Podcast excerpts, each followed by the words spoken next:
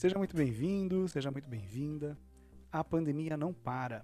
O plano de vacinação está acontecendo e a gente acredita aí que até o final de 2021 tenha voltado aí o nosso normal.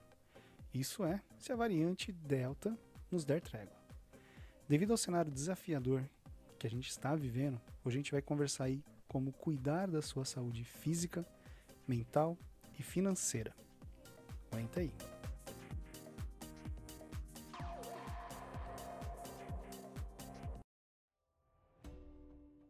Em algum momento na vida você vai se questionar como viajar mais, ou como investir melhor o seu dinheiro, ou como realizar atividades esportivas equilibrando os pratos trabalhando. Afinal de contas, são três coisas totalmente diferentes. Para falar um pouquinho sobre esses assuntos, convidamos o Danilo Machado Gago. Ele é diretor de produtos, formado em economia pela Unicamp, possui um curso de especialização de liderança executiva pela Universidade de Toronto, do Canadá. Seja bem-vindo, Danilo. Opa, tudo bom, Rogério? Muito obrigado. É um prazer participar do seu podcast. Fiquei bem feliz pelo, pelo convite. Eu que agradeço aí. Deu certo da gente fechar a agenda aí. Danilo, quem está ouvindo não conhece você. Conta um pouquinho mais quem é o Danilo, a pessoa Danilo. Cara, responder quem é você, acho que é com certeza uma das perguntas mais difíceis de responder. É, ousar aqui tentar me definir, até porque eu não gosto de me limitar, né? Como eu estou em constante evolução, mas para você ter resposta, eu vou resumir. Danilo tem 37 anos, ele é economista, como você falou, nascido em São Paulo, apaixonado por esportes, por música, por animais, por assuntos relacionados a desenvolvimento pessoal e principalmente por viagem. Esse é o Danilo, resumido. Bacana. É um jovem, um jovem. Perto de mim é um jovem. Danilo, olhando aí o seu perfil, a gente pode ver que você atuou é, desde a parte de pesquisa de mercado, trade marketing, canais digitais, parte de precificação, né, pricing mesmo, e gestão de pessoas e coordenação de pessoas. É, olhando aqui, assim, cara, qual que, qual que era o seu objetivo profissional, saca? É, aquela famosa perguntinha: o que, que você quer ser quando crescer?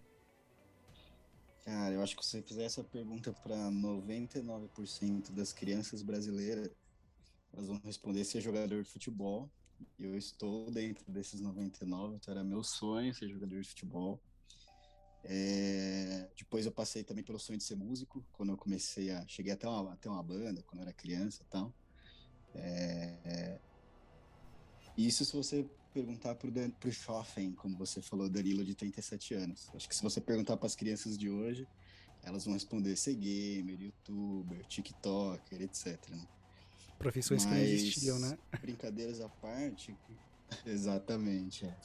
E brincadeiras à parte, assim, eu sempre fui muito curioso, né? É, sempre gostei muito de, de geografia política e principalmente de história. Então, era a, a matéria ali no colégio que eu, que eu sempre me destaquei, gostava muito, mas muito mesmo de ler, de estudar história, de entender o, os porquês né, do, do mundo ser do jeito que é hoje. E, e aí eu sempre aí eu comecei a entrar na verdade, e sempre gostei muito de esporte, né, como eu falei. Então, quando eu fui crescendo ali, eu entrei naquela crise pré-vestibular do que vou ser quando crescer, né, que uma, uma hora o momento chega e você tem que escolher. Então, eu, minha dúvida era sempre entre educação física, história. Você vê que é bem, bem diferente, né? E, e aí eu, eu, pensava muito sobre meu futuro financeiro, né? Então, poxa, acho que os historiadores aí, talvez, que estejam ouvindo, os educadores físicos, sabem o quanto é difícil essas profissões no Brasil.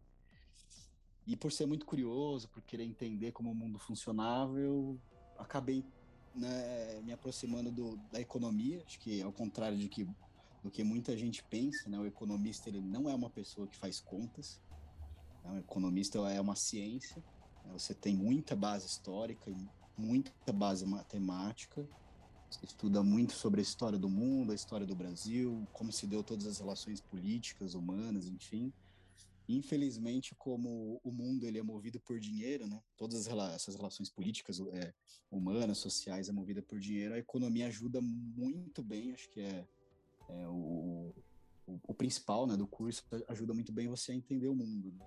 entender como o mundo funciona, como todas essas engrenagens estão ligadas. Então, acabei optando por economia, que estava totalmente alinhado aí com, com, o que eu queria para minha vida e poderia me dar um conforto financeiro também lá na frente. Né? Além disso, por eu ficava imaginando quando eu decidi por economia, é, pode parecer é, engraçado assim, mas eu, eu andava pela Avenida Paulista e aí eu ficava vendo aquela galera andando de terno e gravata, eu achava chique, né? Um dia eu vou estar aqui. Eu achava que economista tinha que usar terno, né? Então, é, era meio que um sonho de criança estar ali, né? Eu, eu realizei, mas acho que a gente vai entrar nesse assunto mais para frente. É, é um estereótipo, né? Então, se você for pensar, acho que você foi por um caminho dado a falta de ensino, é, como você falou, não é de fazer conta, né? Mas pelo menos entender a economia básica, a parte de educação financeira, que há um projeto aí que, graças a Deus, vai ter logo mais para as futuras crianças, né? Então, esperamos ser um país melhor daqui a uns, uns 20 anos, né? Porque é a formação de quem está entrando. Mas olhando aí para o seu histórico, né? Dá para ver que de fato você tem um bom conhecimento sobre o mercado. Não vou pedir recomendação, porque eu sei que tem que ter aí umas autorizações, a Ambima pode vir de pau na gente aí, tem, tem, uns, tem, uns, tem umas auditorias bravas, mas dá umas dicas aí para o nosso ouvinte de como investir melhor. Eu vou te falar que talvez se você olhar minha carteira, você não vai querer minhas recomendações, não. ah, tá difícil a bolsa nesse momento. Mas é, respondendo a sua pergunta, sim, cara, apesar de ter feito economia, né? eu não, nunca tive uma base sobre mercado financeiro, né? É, então eu sempre eu sempre tive dentro de casa uma educação financeira. Você citou, né, dos nossos filhos poderem ter as, hoje mais acesso, né, informação como um todo e e também ter educação financeira. Eu, eu sempre tive a minha educação financeira veio dos meus pais, né? Então sempre foi muito conservador, que era ali o, o beabá, né? Que era estudar, trabalhar, comprar uma casa, comprar um carro, guardar seu dinheiro. Então, no início da, da carreira, eu também, no início da minha carreira, eu, eu, sempre, eu tive uma, uma infância, uma família humilde, e eu não, eu nunca consegui guardar dinheiro. No início da carreira, você é, praticamente só sobrevive. Então, eu comecei efetivamente, e até infelizmente, né, porque acho que sempre dá para você, por mais que você não consiga guardar barra investir grandes quantias, é, o, o, tempo joga muito a favor né, do investidor. Então, eu, eu, comecei a investir um pouco tarde, quando começou a, guardar, a sobrar dinheiro, né? Poxa, cara, a educação financeira no Brasil é muito precária, né? E não só a educação financeira, né? A realidade social do Brasil é, é muito precária, né? Hoje, se você for ver aí, são 220 milhões de, de habitantes, mais ou menos, né, que o Brasil tem, são 63 milhões de endividados. Então, dá mais ou menos aí, eu não sou, eu sou economista, mas sou de conta, não, brincadeira, dá mais ou menos aí uns 30% da população, né? Cara, esse endividamento é médio de 4 mil reais. Então, pensa que 30% da população, ou seja, 63 milhões de brasileiros, tem endividamento médio de 4 mil reais, ganhando um salário mínimo de mil reais. Quando você olha a renda média do brasileiro, ela é inferior ao salário mínimo, porque muitas famílias dependem de um único salário. Então ela chega aí a menos de 900 reais. Fora os, né, hoje a gente tem que 15 milhões de desempregados, deve dar aí mais ou menos uns 15% da população ativa. Então, cara, eu tô falando entre, entre desempregados e, e, trabalhadores informais no Brasil, Estou falando de quase mais ou menos metade da população brasileira ativa. Então, é, é uma realidade muito difícil, né? Para você conseguir ter dinheiro, para você sair do modo sobreviver, né? Pra, para o modo investir. Então, às vezes, até, desculpa a palavra, eu fico até meio puto assim, com, com, com esses influenciadores de investimento. O cara te vende a ideia de que, cara, só depende de você, né? é, se qualificar, estudar, investir. Né? Sendo que hoje no Brasil as pessoas elas estão simplesmente sobrevivendo. Né? É, desabafos à parte, é, e voltando ao assunto né, de, de como, eu, eu sempre estudei bastante. Né? como te falei, sempre fui muito curioso. Então, apesar de ter feito economia, eu nunca tive uma base sobre investimentos no mercado financeiro. É, eu sempre estudei bastante, sempre através, né, hoje o acesso é muito fácil. Você só precisa ter muito cuidado a escolher o, com quem, né, você vai, onde você vai buscar esse conhecimento, mas como eu falei, tem influenciador picareta, mas sempre me formei muito, né, tem, tem, tem muita gente boa aí no YouTube que você pode procurar, tem livros muito bons para investidores iniciantes, tem muita gente séria no mercado, né, querendo te ajudar. E eu participei um, um reality show também sobre investimentos, é, chamado Desafio do Trader. Esse era bem específico mesmo, sobre day trader, enfim. Aliás, fazendo um, um, um, um parênteses aqui, eu sou quase uma subcelebridade, viu, cara? Já participei de reality show de investimento, Beija Sapo, que mais que eu participei? Passo Repassa, Quem Fica em Pedra Atena, e no meu currículo, que o senhor não citou lá no começo, que é ah, economista, diretor, não sei o quê, eu fui depilado pela tiazinha, cara. Nossa, é, eu fui depilado pela tiazinha. Velhos tempos do Luciano eu, Huck na Band. Eu encontrei a, a, tiazinha, agora, tiazinha de verdade. Agora ela é a Suzana Alves, né? Exatamente. Cabelo curto, com um filho grande. Tava eu e minha família fazendo check-out em um hotel ali na região onde a gente vai. Eu e minha esposa olhando assim, nossa, a gente conhece, a gente parou. Quem que é, né? Aí não sei o que. E o cara também é um ator. Eu falei, cara, a gente conhece esses caras aí. Puta, era a tiazinha. Você tá lembrando? Isso, é, isso aí tá entrega, já entregou a idade no começo, já fica mais cringe é. o papo aí pelos, pelos shoppings de hoje em dia. Sim, sim, mas é praticamente um legado, né? vou poder contar isso para filhos, netos, enfim. Mas, se bem que a geração tá, nova tá pouco se importando para quem foi a tiazinha, mas eu me orgulho muito desse, desse momento. Vou pôr, o be... Vou pôr a musiquinha de fundo aí quando você estiver falando da tiazinha. Eu lembro até hoje, né? Ah, tiazinha para um lado, tiazinha para o outro, eu não lembro. O tiazinho, é. enfim. Coloca aí, fica à vontade.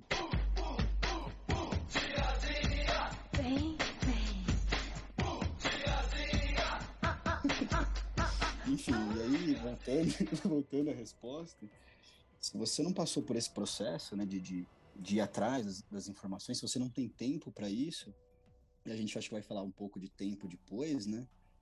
Cara, é, é, procura um profissional qualificado, né? Então terceiriza isso. Né? É, tem, tem muitos assessores de investimentos muito bons, né? Que o cara vai analisar o seu perfil né, de risco, sua necessidade, é, etc. Né? Então, se você não, não tem tempo e não tem conhecimento suficiente, procure um, um profissional para te auxiliar e uma dica que eu dou aqui, acho que para todo mundo, assim, que, que, que, que, né, que queira se, que, que, que consiga sair do modo sobreviver, tem um dinheiro guardado, queira investir, queira entrar nesse mundo de investimentos que é muito importante, porque ele não vai te deixar rico, mas ele com certeza vai aumentar a sua riqueza, né? vai aumentar o, o, o valor do seu dinheiro. Então, assim, uma dica que eu queria deixar até para quem está ouvindo, cara, fuja de fórmula mágica. Não tem Fórmula Mágica. Né? Não tem. Não tem. É, não, fuja de promessas de, de ganhos é, acima da média. Ah, 1% ao dia, 3% ao mês. Não, não existe. Não existe. Cuidado com a ganância. Né? A ganância pode te levar à falência. Isso daí só tem o um nome, né? Pirâmide. É, exatamente. Isso aí. Mas você falando sobre o pessoal cada vez mais pobre, né?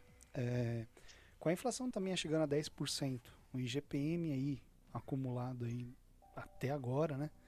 Beirando aí quase 40%, né? Você vai falar de, de, contrato de aluguel aí com, com o pessoal tá 35%, 38%. Não tem como. Então, dado histórico e os dados que você trouxe, imagina o cara pagar um aluguel, o cara ganha, sei lá, dois mil reais, pensando aqui na cidade de São Paulo, pagando um aluguel de 1.800 com condomínio, vai sobreviver com 200? Não vai, né? E, e o que você está colocando de fato, né?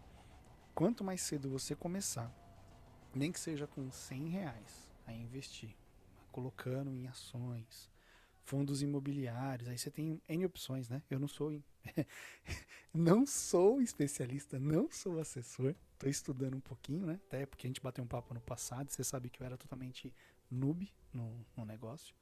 Continuo estudando bastante para entender. Mas existem é, produtos que você consegue, né? Papéis que você consegue comprar que ele vai te ajudando. Então é o que você falou, efeito bola de neve. Quanto mais cedo você consegue, mais você vai guardando, e isso vai te ajudar lá na frente. Eu comecei tiozinho, né? Beirando ali os 39, ou seja, dois anos depois do que você tem agora, e você começou antes de mim, né? É, mas, é, mas é bacana essas dicas. Sabe qual, é, sabe qual é a melhor data para você, o melhor momento para você começar a investir? Hoje. Então, cara, não importa a idade que você tenha, comece. Simples assim. Você falou que tá ruim a sua carteira, mas não tem como, né? Ibovespa de 125 para 114 não tem que aguente. Exatamente. Mas vamos lá.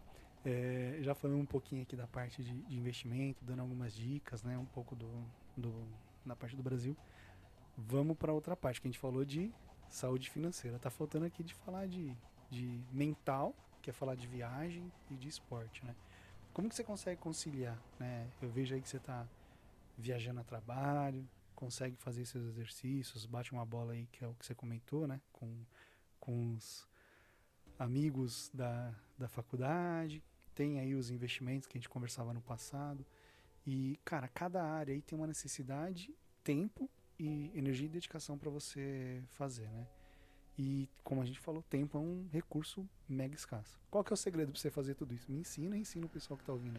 Cara, difícil também responder, mas acho que a primeira coisa é entender que o tempo é um recurso escasso, né? Que é o que você falou na sua própria pergunta. Esse é o maior segredo. Né? Quando você entende é, que o tempo é um recurso escasso, isso muda a sua vida. Né? O tempo, ele é o nosso bem mais precioso. E eu te provo isso, né? Tem, tem, cara, tem muitas pessoas que têm muito dinheiro, é, mas muito dinheiro mesmo.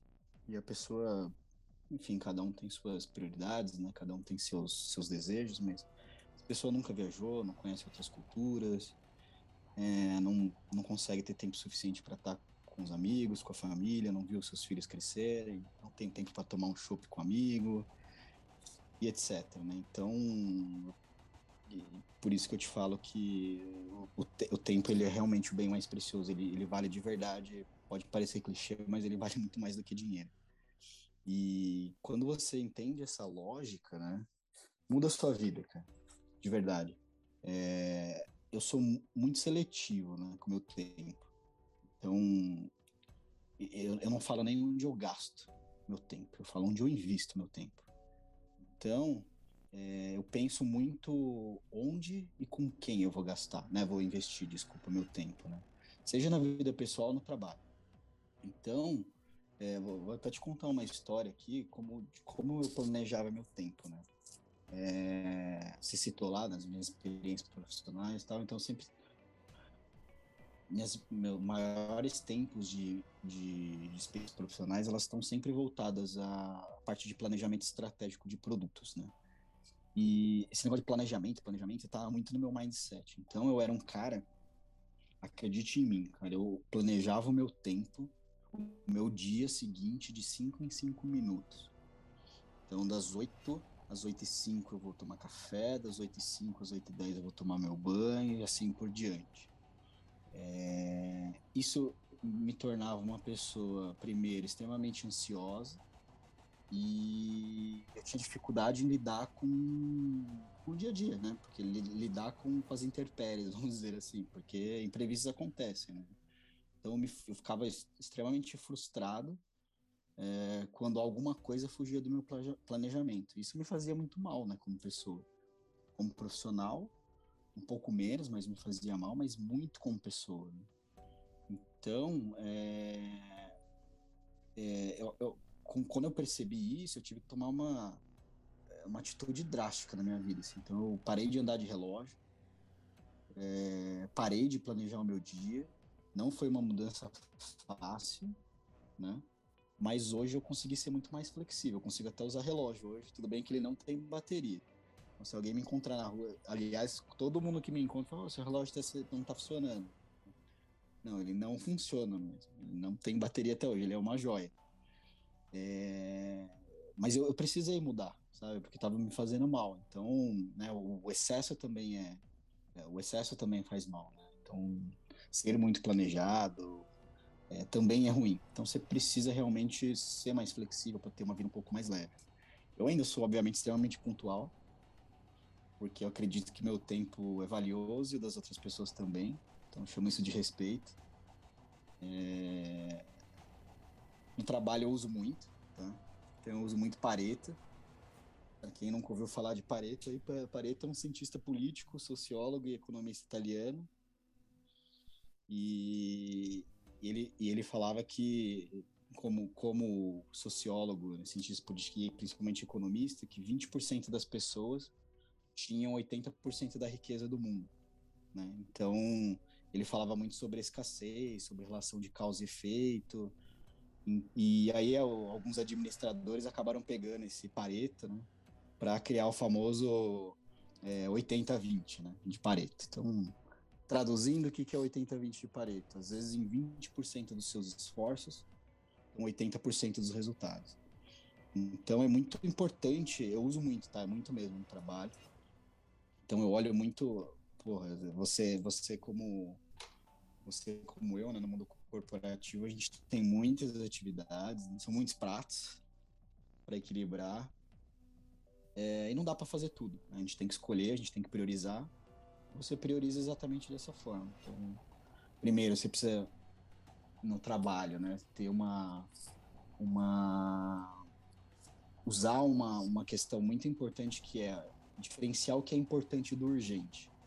Porque tem coisa que é urgente, mas não é importante, né? E tem coisa que é muito importante, mas que não é urgente. Então, é, você não precisa fazer naquele momento, por exemplo. Né? Então, se você se planejar utilizando nessa, esse importante urgente, essa regra de Pareto, já vai te ajudar muito no trabalho. Na vida pessoal ajuda também, mas eu uso isso muito no trabalho. Então, acabo. É uma, é uma forma de tentar ser mais produtivo diante de tantas demandas que a gente tem no dia a dia. E responder, voltando lá à sua pergunta e respondendo, né, isso, esse meu planejamento, pontualidade, é, esses recursos que eu acabo usando, eles me ajudam muito a, a conseguir fazer e conciliar tudo que eu gosto. Né, que é viajar, que é ouvir música, que é estar com os amigos, é, fazer academia, que eu vou seis vezes por semana, jogar meu futebol, enfim. É, é óbvio que nem sempre é assim, né? Como eu falei lá atrás, não tem matemática perfeita, não tem fórmula. É, tem momentos que, que você acaba focando um pouco mais no trabalho, é, você acaba desequilibrando né, um, dos, um dos pilares, um dos lados. O importante aqui é você ter esse entendimento né, de que é um, é um evento temporário, né, que pode desequilibrar ali a relação, vou, vou chamar aqui, vai, relação família, relacionamento, trabalho, diversão. Às vezes você está um pouco mais focado, você acabou de ter um filho, é, você acabou de trocar de emprego, ou chegou um projeto novo no seu trabalho que vai te demandar mais tempo, você está com algum problema no seu relacionamento, é um relacionamento novo, você está numa viagem, enfim, o importante é você tentar voltar, tentar olhar isso de fora, ter essa consciência, né, de que nem sempre vai estar tá tudo muito bem alinhado e funcionando e falar, opa, peraí, eu vou me dedicar um pouquinho mais agora durante esse período e depois eu tento voltar ao normal. É, mas, o, como eu falo até que voltar ao normal, o normal não existe, tá? É sempre essa, essa, essa briga de, de, de equilíbrio, enfim, isso é muito importante. Se você tiver essa clareza, é, isso vai te ajudar muito né, na, no seu planejamento de trabalho, na vida, a realmente fazer as coisas que você gosta. Então, é, voltando lá atrás, é primeira coisa entender que o, que o tempo é um recurso escasso, que ele não é um gasto, ele é um investimento, que é importante você se planejar, mas né, nem, nem 8 nem 80, né? tem que ter flexibilidade e entender que às vezes você tem que se dedicar um pouco mais a um, a um desses assuntos que eu citei e ter a consciência de que isso é temporário e voltar ao normal. Se você conseguir fazer isso, acho que você está num bom caminho. Num novo normal. Cara, para mim tem muito uma frase que, que fica assim, né? A água que passa embaixo da ponte não volta mais. Por mais que você tenha é, passado por alguma dificuldade, ou tem que ter alguma evolução, aquele, aquele momento que você viveu foi aquele momento. Não vai ser mais o mesmo. Né? Então a gente tem que sempre pensar numa, numa progressão. É, a pandemia acho que ela vem muito nesse sentido, né? ela vem provocar a gente aqui a, a ter um movimento de avanço, de continuidade, de refletir. É o que você falou. Eu não estava conseguindo aproveitar as minhas filhas, né? Tenho duas meninas. Cara, a pandemia me fez uma imersão. Pois um puta desafio. Conseguir ver as meninas crescerem. Não tinha esse benefício. Era trabalhar no escritório, duas, quatro horas no trânsito tal, e perder. Então era só dormitório. Então, é, de fato, né? A gente começou a perceber o quanto o tempo é importante e o quanto as empresas também perceberam que não é só um benefício. Né? Qualidade de vida melhorou para alguns casos e tem pessoas que precisam saber fazer a administração correta disso. Né? É, mas aqui vamos, vou pular aqui uma, uma essa parte, né? É, na primeira temporada, cara, eu ficava quebrando a cabeça com base no perfil das pessoas, às vezes conversando com gente que eu nem sabia, tinha que pedir ajuda para os amigos, né? Para fazer uma comparação da jornada pessoal com algum desenho ou algum personagem, sei lá, enfim, tá? É, nessa temporada eu tô já jogando, então no primeiro episódio eu falei com o Juvenal, né? O Juvenal ele falou ali da parte do, das lições do varejo, né? É, e ele falou que ele parecia o Gru. Então eu queria saber de você aí que personagem ou que desenho que você acha que você se parece e o porquê. Eu queria parecer o Super-Homem ou o Thor. Ou talvez o Capitão América, mas eu acho que sou mais pro Homem-Aranha. É... Porque o Homem-Aranha é um barra Peter Parker, né? Ele é um super-herói, entre aspas, comum, né? Ele trabalha, tem emprego, não tem superpoderes, tem vida social, tem problemas amorosos, é, tá sempre correndo para salvar o mundo, ele não sabe se ele se salva, se ele salva o mundo. Enfim, é, ele tem que dar conta de tudo ao mesmo tempo. Então acho que eu tô mais para um, um Homem-Aranha barra Peter Parker do que para um, um outro super-herói, vamos dizer assim, né? Então, beleza, eu vou ilustrar a capa com o Homem-Aranha e aí o pessoal vai ter que ouvir e chegar a este ponto para entender.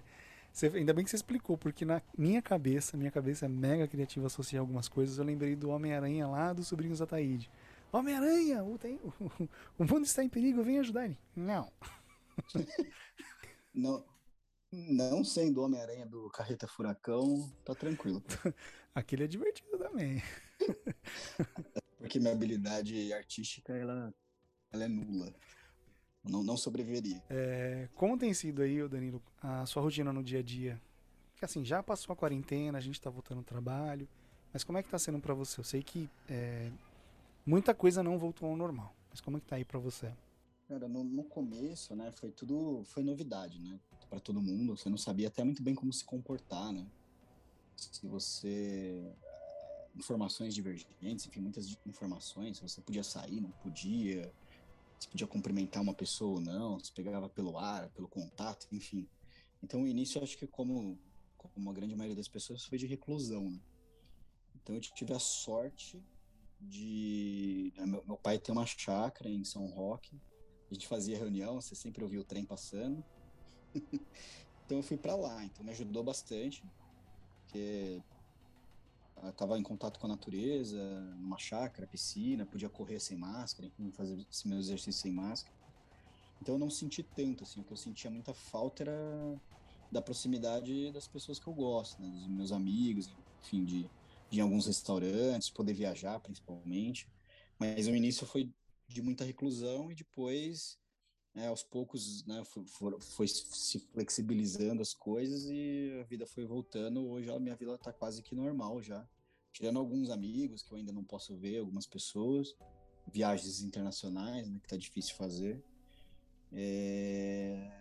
Mas hoje ela tá quase normal, assim. Mas a quarentena, você até falou, né, mudou, mudou muito, é... mudou muito de forma positiva para você, né? Você pôde estar mais em casa com suas filhas. Eu também, a gente participava muito de reunião, elas estavam sempre aí.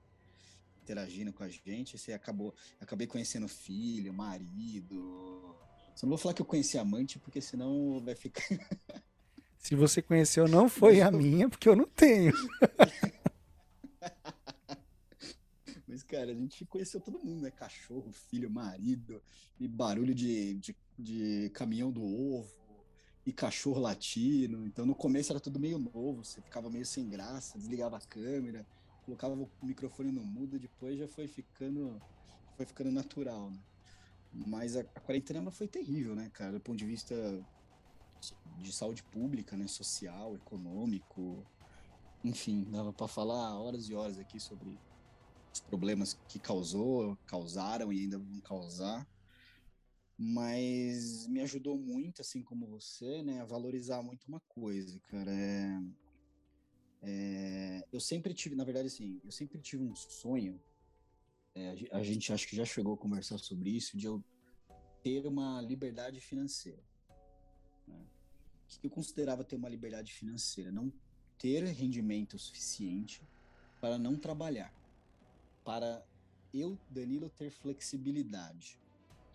É, e, e, com a quarentena, estando em casa, né, eu, eu, eu pude perceber que eu não precisava, na verdade, né, do, ter uma independência financeira para ter mais flexibilidade. Obviamente que eu teria uma flexibilidade de 100% tendo essa independência. Mas eu consegui ter muito mais, enfim, consegui ter muito mais flexibilidade na minha vida, né? E eu sei, e, e, por que que eu queria ter essa flexibilidade? Porque eu eu sou apaixonado por viagem, como eu falei. Fui viajei, conheço mais de 30 países. E, e eu queria viajar, porque eu queria viajar, viajar, viajar. Quando você está trabalhando ali de segunda a sexta no escritório, você pode trabalhar de final, você pode viajar de final de semana e você tem que tirar férias para poder viajar. Né? Com a, o advento do, do da, da, da, quarentena, é, hoje, por exemplo, eu tenho um trabalho 100% remoto. É, é o maior benefício que, na minha opinião, que alguém pode ter no trabalho. E isso mudou completamente para mim, né? Assim, o, o que eu pensava, né? Que eu acabei de falar, porque com um trabalho 100% remoto, eu posso, ao invés de viajar sexta e voltar no domingo, eu posso ir na quinta e voltar na segunda. Então você não pega trânsito, pode comprar uma passagem aérea mais barata. Você trabalha, se adapta, tem flexibilidade por estar trabalhando de forma remota e ficou muito mais viável, né? Eu fazer as coisas que eu sempre gostei de fazer. Então, a pandemia nesse sentido, ela me ajudou muito. E, e outra coisa que mudou também é que eu achei que eu nunca precisava de um lar, que eu nunca precisaria de um lar. Né? Eu, eu, eu ficava me, imagi me imaginando com independência financeira, morando um mês em um lugar, dois meses em outro, três meses em outro, sem ter uma casa. De certa forma, eu fiz uma, uma mini experiência de liberdade financeira durante a pandemia.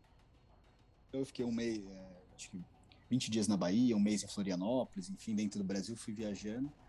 E eu cheguei à conclusão de que eu preciso de um lar. Eu preciso de ter um lugar para voltar, né, ter meu quarto, ter, meu, ter minhas coisas, enfim. E, e, e usar a, a, viagem realmente como uma válvula de escape, né? Como um, como algo, como um lazer, né? E não viver viajando, que são coisas bem diferentes. Então a pandemia, apesar de todos os todos os problemas né, que eu citei lá atrás que que que, causa, que ela causou, para mim foi foi muito bom. Bacana, aproveitou bastante aí, virou um, não só um nômade digital, mas também sem casa, né? Aproveitando todas as estruturas. Danilão, é, vamos falar um, um, de um momento aqui, né, que geralmente a gente sempre tem dois extremos, né? Um que pega bastante na vida, que a gente tem que fazer a gente mudar, né? Então assim, qual foi o maior desafio que você teve que te motivou a mudar? Depois a gente vai pro a próxima já é para ir pro extremo da alegria. Então assim, qual foi o maior desafio de fato? Falar, putz, eu preciso é, mudar alguma coisa aqui para dar uma guinada na vida, sabe? Tipo, dar um cavalo de pau e, e ir para frente. Cara, o maior desafio da minha vida o que motivou a mudar? Então, eu acho que o maior desafio da minha vida, acho não, com certeza, o maior desafio da minha vida foi lidar com a doença da minha mãe. Acho que esse é um assunto que a gente já conversou também de forma mais superficial, né? Minha mãe sempre foi a pessoa mais importante na minha vida. Né? E ela foi diagnosticada com câncer de pâncreas, né? com um estágio avançado já. Enfim, o, câncer de, de pâncreas ele é um dos cânceres mais agressivos que tem, né? A expectativa de vida das pessoas que têm esse câncer é de cerca de quatro meses a um ano. Então, foi um para uma pessoa que sempre tentou ter o controle de tudo de forma planejada e organizada, é, eu tive um sentimento de impotência gigantesco assim, diante de algo que eu não, não controlava, né? não estava sob o meu controle. Então, para mim foi foi muito difícil, né? foi um processo muito doloroso, porque realmente é um processo. Né? É um, é um misto ali de esperança, desesperança. É... E, e, isso torna tudo isso torna tudo muito doloroso, né, assim.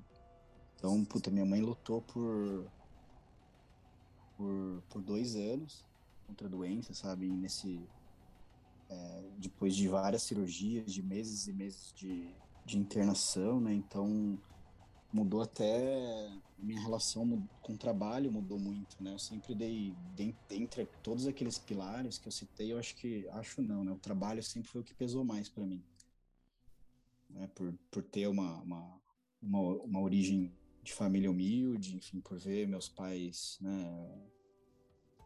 Lutando durante a vida inteira para me dar as coisas, para me dar o melhor e e aí foi muito difícil, né, cara? Porque ela lutou muito. É, inclusive, amanhã, amanhã faz, faz dois anos que ela, que ela morreu, que ela faleceu. E foi um, um sentimento muito estranho, cara, quando ela morreu. Porque a gente era muito próximo, né? Um, passei muito tempo fora do trabalho, no hospital, eu, eu, mudei totalmente a minha vida, né? Mudei totalmente os meus princípios, os meus valores, é, minhas prioridades, né? E quando ela se foi, foi um sentimento muito estranho de dor e alívio. Né? Dor por ela ter ido, mas ao mesmo tempo alívio porque ela estava sofrendo muito. Né? Então, lidar com tudo isso me fez amadurecer muito como pessoa, muito mesmo, assim. Como eu falei, né, mudaram minhas prioridades, mudou mudou-se o, o sentido da vida para mim, cara. Então, é, aí, puta, o que, que é sentido da vida? Enfim, cada um tem o seu, mas eu descobri ali, né, que o sentido da vida para mim é, puta, viver experiências, sabe? seja gastronômica, musical, viagem, enfim, atividades. Usar o, tempo, né, que a gente falou escasso, vamos chamar ele de tempo escasso, ao lado de pessoas que você ama, sabe? É, o resto é consequência. Né? Então esse foi a esse foi o principal para mim, assim, sabe? Foi o maior desafio da minha vida e, e, me, e, e me mudou muito, assim eu sou outro Danilo, com certeza, depois de todo esse processo que eu vivi. Um Danilo muito melhor. Bom, eu. Pessoalmente eu já tinha falado, né? Pela, pela sua perda, registro aqui mais uma vez, né? E estamos gravando muito próximo aí dessa data sem, sem saber. Então, com certeza ela está bem melhor aparada agora, né? Eu acredito aí que a gente tem uh, a vida após o corpo, né? Então, a minha crença faz acreditar que o espírito vive, né? Então, com certeza ela está melhor sem estar tá sofrendo aí pela, pela doença. Né? Então, mais uma vez. Uma coisa que todo obrigado e uma coisa que todo mundo fala é que que a dor passa, né? Ela na verdade ela muda, ela não passa, né? A saudade fica sempre. O que o que o que muda, na verdade, são as lembranças boas, né? Então, ao invés de dor, você sente sente uma saudade, né? de, de todos os detalhes, assim, de, de, comida, de um abraço, de uma conversa, enfim. É, como, como outra frase clichê, né? O tempo cura, ele realmente cura, sabe? Ele ajuda muito. Assim. O que importa de fato aí é a gente só ficar com as coisas boas, né? Mas falando em coisa boa, que é justamente a próxima pergunta, É, indo por um, por um outro extremo ali, qual é o primeiro momento que te vem na cabeça aí que te deu mais alegria, te encheu de felicidade? Vamos ver qual. O que, que vem de surpresa do Danilo agora? Cara, tirando todos os títulos do Corinthians, Quais?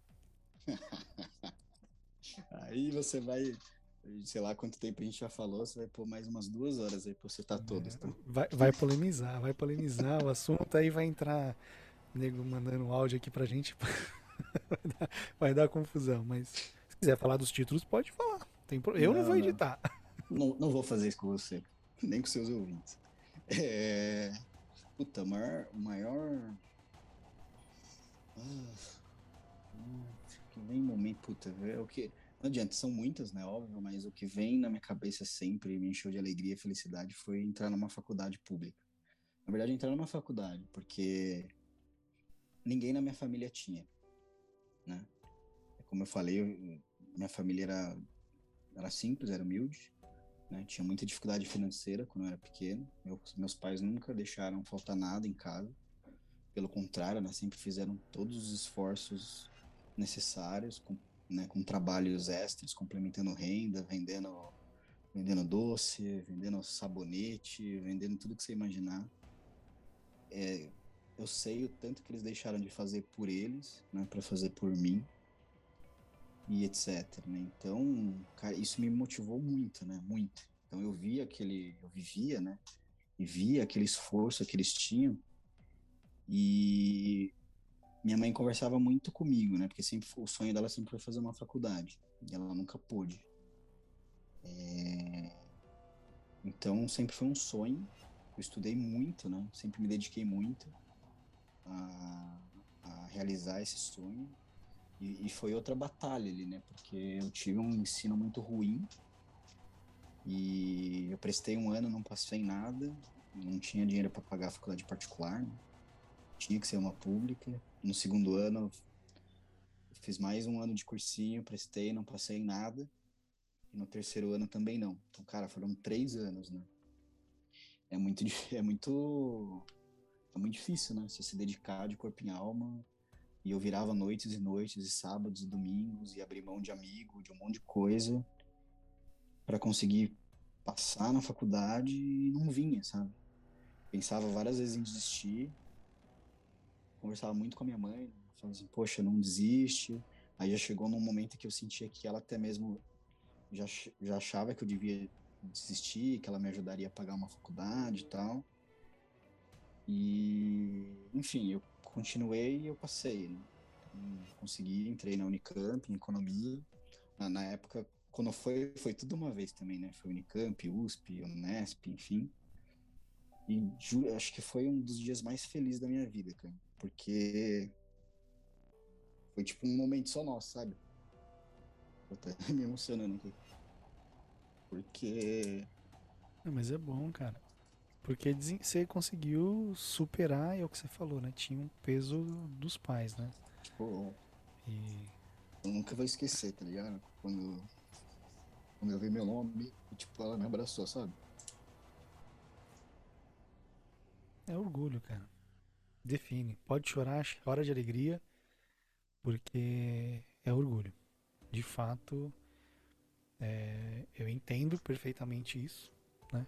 Porque os nossos pais, de modo geral, a gente não nasceu em berço de ouro, cara. Então, a gente faz de tudo para, pelo menos, é, dar o melhor para nossos pais, né? Então, você tentou viver o sonho dela. Então, isso é, é muito louvável de sua parte. Te fez ser quem você é hoje. Essa mescla, eu sei que é um assunto bem delicado aí, é, falar, né? de- Dessa lembrança de mexer com esse sentimento de emoções. Mas é muito legal. Então, é algo que eu não, não sabia do, do Danilo. Tô sabendo aqui. O pessoal também que vai ouvir vai ver, né? Então, assim, pô, vê a expressão, né? Vê a pessoa, mas não conhece o, o contexto. Mas é bacana, cara. Então, é, vou, vou partir para a próxima pergunta aqui, só para dar uma quebrada, que senão você Meu vai se desmontar aqui. Não consigo Chega do quadro do não. Faustão aqui. É, cara, É, projetos pessoais. Você comentou aqui que você fez é, um, um, desafio do trader, né? Acho que você fez até um, uns videozinhos aí, eu tava acompanhando, umas lives e tal. É, que mais você tem? Você tem algum projeto pessoal, alguma coisa que você quer aproveitar o espaço aqui para vender o peixe, ganhar seguidores, seguimores, não sei, né? qual, qual o objetivo?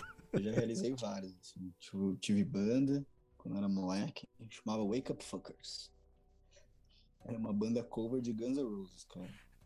Loucura. Eu cantando com a voz do Axel Rose. Não queira, não quero ouvir. Quando eu tinha ali uns 14, 15 anos. É... Puta, tinha vários, assim, era mais, tudo, quase tudo era relacionado à experiência e viagem. Então, puta, pular de paraquedas, balão, é, fazer bug jump, é... Tem as, a parte material também, né, de comprar apartamento, comprar carro, enfim. É, eu lembro até hoje, um dia que meu sonho de moleque era ter uma Mercedes. Um dia eu vou ter uma Mercedes. E aí eu fui comecei, né, né com um Celtinho, enfim, foi subir, né, o dia, o dia que eu fui comprar a Mercedes, eu sentei e falei, cara, eu estou, eu estou numa Mercedes. Eu lembrei do Danilo ali com 10, 12 anos. Então tem, tem a parte material também importante, né, não... É, outro foi levar o novo, vou ter que voltar na minha mãe, não tem jeito, mas levar minha mãe para jantar e pagar. Levar para jantar é fácil, né? agora pagar. Foi o meu primeiro salário de estagiário. É, pagar viagem para os meus pais também, eles nunca tinham saído do, do Brasil, então pude levar os dois para fora. E viajar, né? Viajei mais de 30 países. E se você falar, puta, quais você quer realizar, 99% vão estar tá relacionados à viagem, cara. Então, viajar para mim é, é o, o, é a minha maior válvula de escape, é a minha maior razão de trabalhar. Enfim, eu amo viajar. Essa já, já adiantou bastante. A gente tem esse quadro, válvula, né? Então, já, eu nem ia fazer com você. Você já falou diversas vezes. Parte de viagem, apreciar aí uma boa culinária, uma boa bebida e uma boa companhia, né? tem que ser, porque se estiver fazendo isso, você está afogando as mágoas, você está com muita raiva, não é Pô, possível. Boa bebida nem sempre foi assim, cara, porque eu já bebi muita coisa ruim na faculdade. É... Mas não era corote, Nossa, eu garanto pra já você. Bebi, cara. Corote, catuaba, jurupinga, baianinha, ascov, Itaipava. Mas jurupinga coisa... agora. Jurupinga é, tá sendo exportada agora. Muita coisa ruim, gente. Já virou chique. Mas eu tinha 20 anos, né? Você bebe no outro dia está inteiro. Hoje, hoje, não hoje já não dá mais. Cara, é, a gente tem aqui é, alguns quadros. Aí você escolhe um e a gente, para fechar o, o, o, episódio, você quer ir de um brinde? Você quer rolar os dados? Ou você quer pôr no balanço? Me explica aí o que é um brinde, vamos lá. Você pode fazer uma celebração, alguma coisa sobre a sua vida, jornada, celebrar com amigos, o que você quiser. Então você, aí é você vai brindar algo à vida, profissional, pessoal. Que rolem os dados é um quadro que a gente lançou, estreou com o Juvenal. São três temas, né? São um conjunto de dados aqui do da, da Horace Cubes, né? Que é sobre viagem, ação em geral. Então eu vou rodar aqui, são dadinhos com N faces, tá? E aí você vai ter que bolar uma história, você vai ter que ser criativo. Eu vou jogar para você na câmera aqui o que ele aparece e você vai bolar a sua historinha. Aí você escolhe o tema? E o pôr na balança indicações. Aí fica a seu critério. Se você não quiser partir, quiser só fazer indicações, fica à vontade. Quer criar uma história, ser criativo, fica à vontade. Quer brindar, fique à vontade. Olha, eu iria, eu iria nos dados, mas eu não tô, não, diante de tudo que a gente já falou, eu já não, não, não tô muito criativo. O meu lado emotivo tá mais aflorado, eu vou num brinde. Então bora lá. Você brinda quem? E é o quê? Cara, acho que brindar a vida. De novo, pode parecer clichê, mas puta, a gente falou muito, né, sobre isso, sobre tempo, sobre mudança de mindset na pandemia, tudo que a gente tá vivendo, tanta gente morrendo, é, tanta gente passando dificuldade. É, Puta, eu queria fazer um brinde à vida, um brinde, um brinde é, aos meus amigos, minha família, um brinde em Paris, um brinde na Austrália, um brinde na África do Sul, muitos brindes. Agora uma pergunta, esse brinde em Paris seria lá na Torre Eiffel acompanhado de alguém? Aí é complica... aí você me complica. Aí você já Eu tô me falando complica. porque eu fiz isso com a minha esposa. Foram as duas taças mais caras que eu paguei em euro. Foi, foi em Foi Paris, mesmo? A gente viajou, foi a, foi a terceira hein? viagem que a gente fez, antes da gente ter a, a- a mais velha. E a gente subiu. Muito, meu, cara, é sensacional a alta da torre. Frio pra caramba. Frio pra caramba. Eu subi, mas sem. Eu subi, mas sem, sem A taça. gente fez, a gente fez um brinde. Todo, A mão, a, a mão tremia? não tremia, não tremia. A gente já, já tava casado, tudo certinho. Mas foram duas taças, a gente não. Vamos pagar, vai valer a pena essa foto. É duas taças que dava pra você comprar, rapaz, uma Xandão brincando. 100 euros. Cara, eu acho que foram uns 40 a mais, eu não sei. É muito caro, assim. Não, mas a época era boa, o euro tava 4. Hoje a gente tá falando de 1 euro a 6, né? Faz muito tempo, né? Bom, Danilo, eu agradeço aí, cara, o papo, o tempo. Como você falou, o tempo é escasso. Você investe o tempo, então eu tô lisonjeado de você ter investido esse tempo aqui com a gente, com o pessoal que acompanha. E queria aqui deixar a última pergunta: onde o pessoal pode conhecer, se contatar com você, seguir suas redes? Se você quiser falar, a gente coloca aqui na, na descrição do, do episódio. O pessoal acompanha você aí. Beleza, pode me procurar no LinkedIn. Né? Acho que você vai colocar aí na. Colocar aí Na descrição. na descrição. Pode me procurar no Instagram. Pode me procurar no Orkut. Infelizmente não temos mais Orkut. Papo muito cringe. E, puta, obrigado, cara. Gostei bastante. Né? A gente, a gente já a gente trabalhou junto por um período. É, gosto muito de você como, como profissional. Já falei isso diversas vezes. Como pessoa também, um cara, um cara especial, um cara diferenciado. Bem legal o trabalho que você está fazendo, né? Do, do seu podcast. Quando você me convidou, tá, foi difícil a gente nesse, nesse mundo louco aí de arrumar uma agenda para sentar e conversar, mas, poxa, superou bastante minhas expectativas, foi muito bom. Até chorei aqui no seu podcast. Fico feliz. Eu não tô gravando, tá? A câmera fica tranquilo, mas as lágrimas estão registradas via áudio, a emoção também. Muito obrigado, Danilo. Obrigado pela audiência aí de todo mundo e até o próximo ponto de equilíbrio.